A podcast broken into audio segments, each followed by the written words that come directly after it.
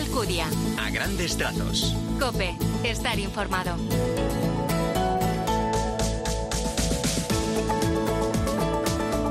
Muy buenos días, ¿qué tal? Bienvenido a estos a grandes trazos del 15 de octubre de este vigésimo octavo domingo del tiempo ordinario en el que el Evangelio nos habla de Dios y de su reino a través de la imagen del banquete, porque es así como nosotros solemos celebrar también los momentos más importantes de nuestra vida, invitando a nuestros mejores amigos. El Señor nos dice en la parábola que de alguna forma así también lo hace Dios con nosotros, pero en este relato vemos cómo los invitados pusieron en peligro la fiesta porque fallaron a la cita. Nosotros también a veces somos invitados y fallamos a su invitación. Vamos como siempre en este arranque con el primer vistazo a la palabra del Señor con el apunte de Jesús Luis Cristán. Buenos días. Buenos días. Cristo habla de un rey que celebra las bodas de su hijo, pero los invitados se niegan a ir. Gracias Jesús. Luego te escuchamos como nos recuerda el Papa Francisco, la bondad de Dios no tiene fronteras y no discrimina a nadie. Por eso el banquete de los dones del Señor es universal. Estamos llamados a no reducir el reino de Dios a las fronteras de la Iglesia, sino a dilatar la Iglesia a las dimensiones del reino de Dios. Así comenzamos los a grandes trazos del tercer domingo de octubre.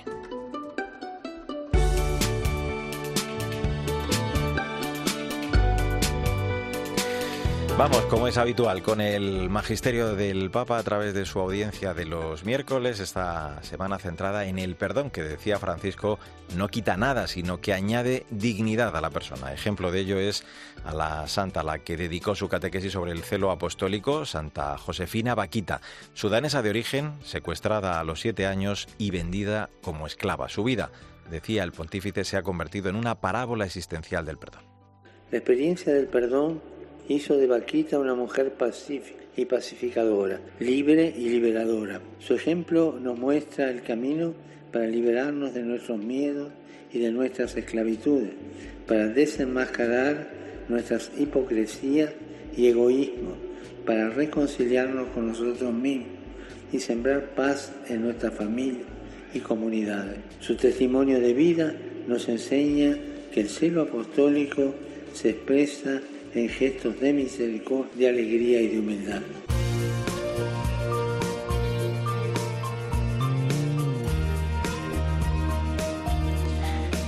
Es momento para el testimonio de fe de la gente buena que nos inspira. Esta semana la historia mm, de vida de un seminarista de Malawi, David Harvey Chipeta, que con la ayuda del Seminario Internacional Vidasoa y gracias también a la Fundación CARF, se prepara en España para ser sacerdote y así poder cumplir con su sueño de ayudar a los católicos de su país. Cristina Rodríguez Duque, buenos días. Buenos días a todos. ¿Qué tal, Mario?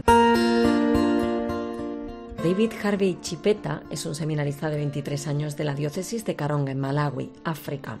Allí hay una gran mayoría musulmana y también mucha presencia de religión protestante que él mismo vivía en su familia. Mi padre eh, es católico y era católico, pues sí, yo solo seguí su religión, pero mi madre no era católica, era protestante. Y después, eh, después casarlos tenían, tenían que bendecir primero.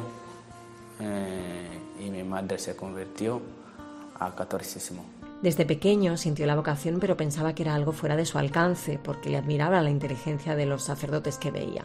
Ahora está estudiando en España gracias a la Fundación CARF, pero el idioma no le resultó nada fácil cuando llegó en mitad del COVID. Yo no sabía ninguna, ninguna frase de español, imagínate. Es que sí, tenía que empezar lo nuevo y estudiar, imagínate estudiar latín y español. Uno de los sueños de este joven seminarista es ayudar a que los católicos de su tierra conozcan la Biblia y a ser santos en las pequeñas cosas. Tengo este mm, deseo de enseñarlos eh, cómo, pueden santo, cómo pueden ser santos en las cosas pequeñas y también tienen que leer la Biblia para conocerlas. Tuvo la tentación de tirar la toalla, pero cuenta cómo los que le rodean le han ayudado mucho a continuar en esta formación, la llamada de Dios desde el Seminario Internacional de Vidasoa en Pamplona. Buen domingo y hasta la semana que viene.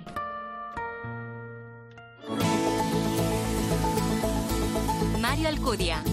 A grandes trazos. Cope, estar informado.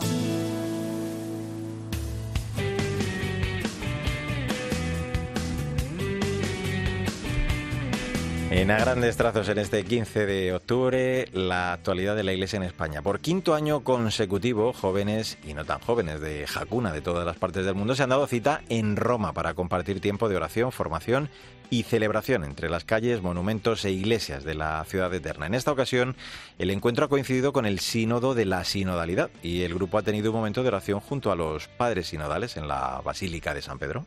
Creo. Quiero Sandra Madrid, muy buenos días. Buenos días, Mario. Las HAM, Hakuna All Meeting, se llevan realizando desde 2018. Este año la reunión se celebra un mes después de que el sacerdote iniciador de Hakuna, José Pedro Manglano, se reuniese en una audiencia privada con el Santo Padre. Además, esta edición coincide con el décimo aniversario del grupo. Aquellos 100 jóvenes recuerdan que con cariño cómo nació la iniciativa de manera insospechada en Brasil. Concretamente, Nova Friburgo fue la cuna, el recipiente del caldo de cultivo de lo que hoy se conoce como Hakuna. Cata Feli nos cuenta cómo están viviendo esta experiencia. Estamos en nuestra quinta edición de la JAM, eh, estamos muy contentos, siempre es para nosotros un regalo poder venir, estar en el Vaticano rezando eh, por toda la iglesia, en el lugar eh, donde está el Papa, donde vive, donde reza cada día. Y mm, bueno, es un año muy especial porque estamos celebrando el décimo aniversario también de Hakuna, entonces es un año de mucha celebración. Y bueno, venimos un poco a, a dar gracias, a dar gracias y a rezar juntos y, y a seguir. Cada verano, cientos de universitarios y profesionales de Hakuna se han ido de escapada. Uno de los viajes que han realizado fue a Cuba a visitar y acompañar a la comunidad de jóvenes de la parroquia de la Virgen del Cobre. En este viaje construyeron una custodia de madera que han regalado al Papa junto con una carta. Las celebraciones por estos 10 años de vida comenzaron en la JMJ en Lisboa y van a culminar el próximo 6 de enero con un concierto en el Wifi Center de Madrid para el que ya se han vendido todas las entradas y donde presentarán su nuevo disco Capricho.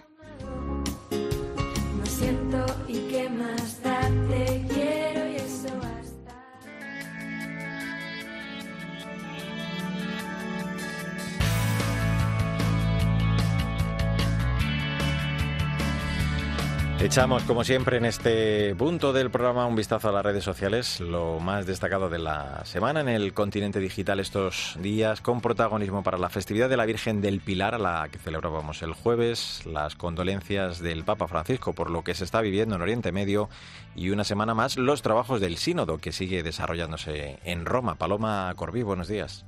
Buenos días, Mario. Esta semana hemos celebrado la festividad de la Virgen del Pilar y el Santo Padre ha querido enviar este mensaje. Pidamos a Nuestra Señora del Pilar que nos ayude a seguir el camino de la santidad, testimoniando la fuerza transformadora del perdón de Cristo. El Papa Francisco también ha querido trasladar un mensaje en su cuenta de Twitter tras el drama que se está viviendo en el Oriente Medio y ha publicado. El terrorismo y los extremismos no resuelven el conflicto entre israelíes y palestinos, sino que alimentan el odio, la violencia, la venganza. Tan solo hacen sufrir a todos. Oriente Medio necesita una paz construida sobre la justicia, el diálogo y la valentía de la fraternidad. Ha compartido. Su cuenta de Twitter también está siendo protagonista de este mes de octubre misionero y de sínodo y ha compartido. Participación, misión y comunión son las características de una iglesia humilde que se pone a la escucha del Espíritu y coloca su centro fuera de sí misma. Feliz domingo y hasta la semana que viene.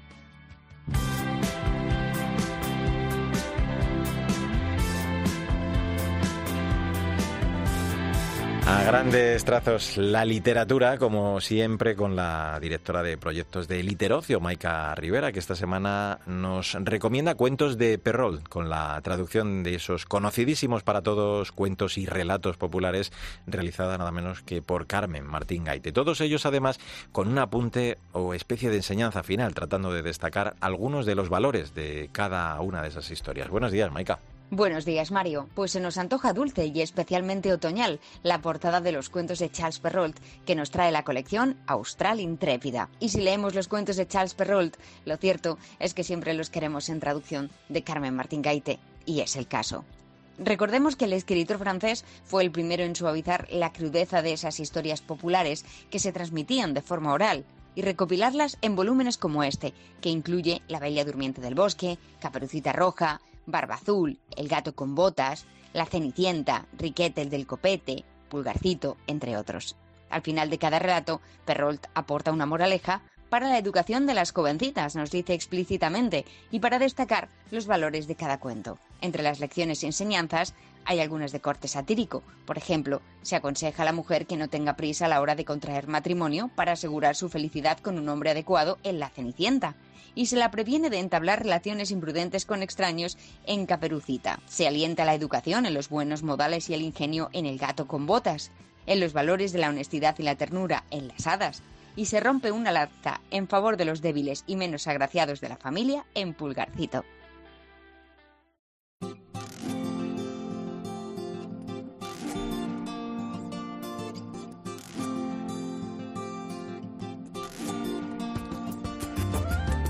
...15 de octubre, tiempo para la actualidad de la Iglesia en el mundo. Seguimos una semana más hablando de ese caminar juntos, de esa sinodalidad pero esta semana acercándonos a la única parroquia en Gaza. Su párroco, Gabriel Romanelli, ha recibido varias llamadas del Papa Francisco durante estos días para interesarse por esa comunidad de unas 150 personas que han perdido sus casas o buscan un lugar seguro fuera de los bombardeos. Esteban Pitar, buenos días. Muy buenos días, Mario. La sinodalidad es una invitación a todos, no tan solo a los que en Roma deliberan, también en los contextos más duros.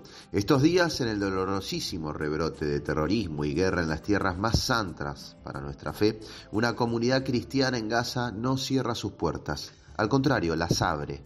La única parroquia católica de Gaza, la parroquia de la Sagrada Familia de Gaza, está acogiendo a una parte importante de los cerca de mil cristianos de la región.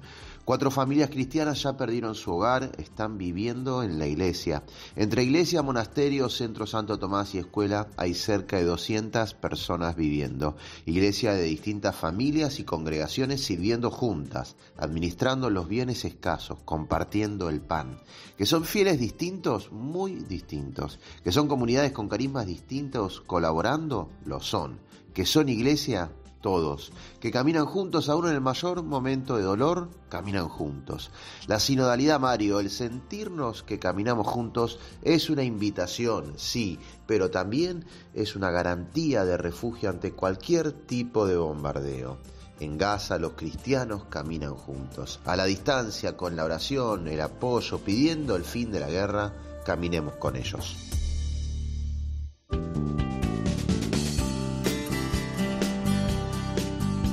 A todos los que encontréis, convidadlos a la boda. Es 15 de octubre, vigésimo octavo domingo del tiempo ordinario. Vamos con el comentario, el post, la aplicación de este evangelio para la semana que comenzamos con Jesús. Luisa Cristán, de nuevo, buenos días. Saludos de nuevo. Dios siempre nos espera para participar de su amor. No debemos poner por eso nunca límites a su divina providencia. Pues no pongamos nunca límites a su providencia. Basta dejar las viejas vestiduras del pecado y del egoísmo para revestirse con una conducta nueva.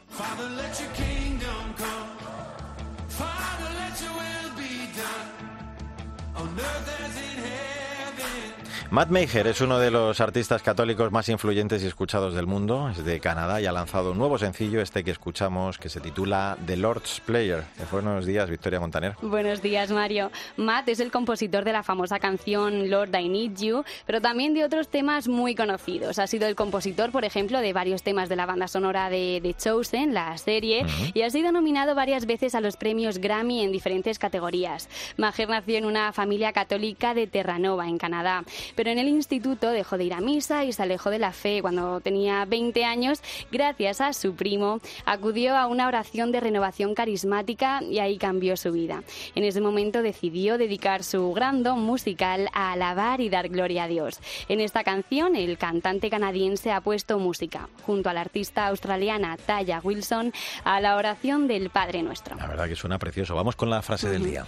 De San André Basset. Cuando rezas el Padre Nuestro, el oído de Dios está al lado de tus labios. Pues es desde luego una preciosa versión cantada de esta oración más poderosa que tenemos los cristianos para dirigirnos al Padre hasta el próximo domingo, Vic. Hasta la semana que viene, Mario. En el control técnico estuvo Dani Ortega, testimoniemos nuestra alegría y glorifiquemos al Señor con nuestra vida, que tengas un feliz día y hasta el domingo que viene, si Dios quiere.